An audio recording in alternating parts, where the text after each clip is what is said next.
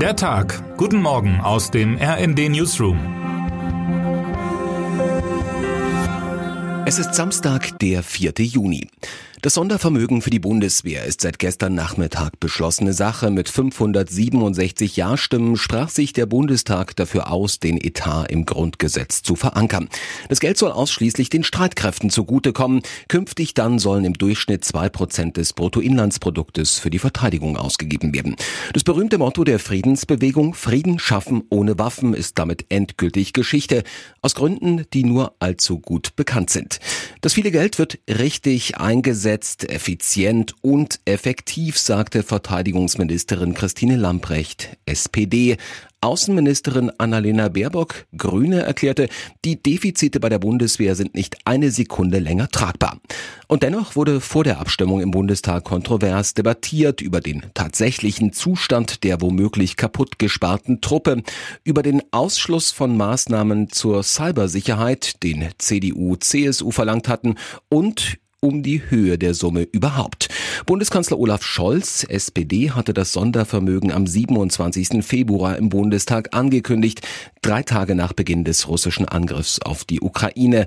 Er sprach damals von einer Zeitenwende. Seitdem ist kein Tag vergangen, an dem sich Volodymyr Zelensky, Präsident der von Russland angegriffenen Ukraine, nicht zu Wort gemeldet hat. Sein Auftreten per Videoschalte, meist im olivgrünen T-Shirt, ist stets mit einer Rede verbunden, die Parlamentsangehörige, Politiker, Kulturschaffende und Angehörige einer ganzen Nation intellektuell wie emotional tief berührt. Das Bild Zelenskis auf den Videoleinwänden der Welt indes ist längst ikonisch. RND-Chefreporter Thorsten Fuchs hat den gestrigen 100. Kriegstag zum Anlass genommen für ein einfühlsames Porträt über den wirkmächtigsten Influencer der Welt. Mehr als 150 Reden hat Zelensky seit Ausbruch des Krieges gehalten. Die wichtigsten sind gerade sogar als Buch erschienen. Mehr als eine pro Tag also, schreibt Fuchs. Und er ist der Präsident eines überfallenen Landes, in dem Menschen unfassbaren Gräueln zum Opfer fallen, in dem sie zu Tausenden gequält, gefoltert und ermordet werden. Man kann wohl kaum ermessen, in welcher psychischen Ausnahmesituation er sich befindet, wie nah an völliger Verzweiflung und Erschöpfung der 44-Jährige sein muss. Aber wenn man ihn und seine Auftritte einmal an den kühlen Maßstäben gelungener politischer Kommunikation und rhetorischen Handwerks unter den Bedingungen einer neuen Medienwelt messen will, muss man sagen, besser geht es wohl nicht.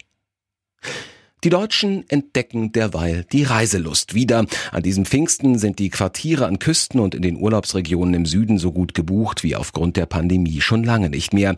Wir erinnern uns noch, vor einem Jahr stellte sich die Frage, ob man an Pfingsten dicht an dicht im Zug sitzen wollte, schon aufgrund der Infektionsgefahr für viele Menschen nicht. So gesehen ist das heute beginnende Wochenende wunderbar normal, auch wenn man natürlich nicht vergessen sollte, dass 9-Euro-Ticket und Tankrabatt Entlastungsmaßnahmen aufgrund der Kriegs bedingten Preissteigerungen sind. Denn eigentlich ist alles fast wie früher. Der ADAC warnt vor Stau, die Deutsche Bahn meldet volle Züge und der Wetterdienst verspricht zuverlässig Temperaturen über 25 Grad. Wie fast überall im Leben sind auch in Bus und Bahn einige unausgesprochene Benimmregeln zu beachten.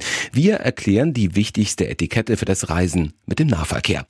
Ein Zugunglück in Garmisch-Partenkirchen warf gestern zudem einen langen Schatten auf die Reisefreude. Am frühen Nachmittag entgleiste ein Zug auf der Strecke nach München. Menschen starben, zahlreiche Fahrgäste wurden verletzt. Was bisher über das Unglück bekannt ist, lesen Sie hier bei uns. Wahlsiege in Nordrhein-Westfalen und Schleswig-Holstein, kein Personalstreit mehr und auch keine Auseinandersetzungen mehr mit der Schwesterpartei CSU. Es laufe gut mit Friedrich Merz als neuem Parteichef, schreibt meine Kollegin Daniela Fates aus dem RND Hauptstadtbüro. Gemeinsam mit Redakteurin Alicia Mentgen hat die Korrespondentin im RND Hauptstadtbüro den Christdemokraten, der selbst in seiner Partei bisweilen stark polarisierte, getroffen und interviewt. Die Themen lagen auf der Hand. Es ging um Waffenlieferungen, das Bundeswehr-Sondervermögen, Russlands Krieg gegen die Ukraine und den Mindestlohn, dessen Erhöhung auf 12 Euro ab Oktober seit gestern ebenfalls beschlossene Sache ist. Merz fand auf fast alle Fragen klare Antworten, beschrieb sich als Parteichef nach einigen Monaten im Amt als in einem eingeschwungenen Zustand. Eine Antwort allerdings blieb er mit Verweis auf den Bundesvorstand schuldig. Die Frage nach der Frauenquote wollte er nicht ohne Beratungen in diesem Gremium Gremium beantworten.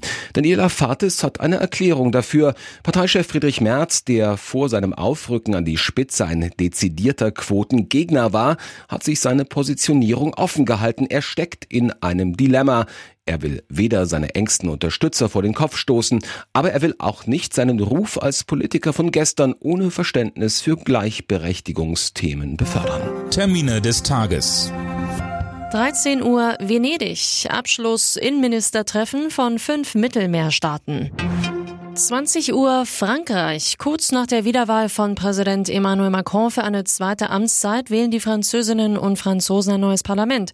Abgestimmt wird über die 577 Sitze der Nationalversammlung. Wer heute wichtig wird.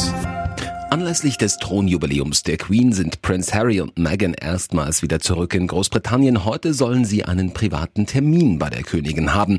Fans der Royals hoffen nach den monatelangen Verstimmungen innerhalb des Königshauses auf eine endgültige Versöhnung.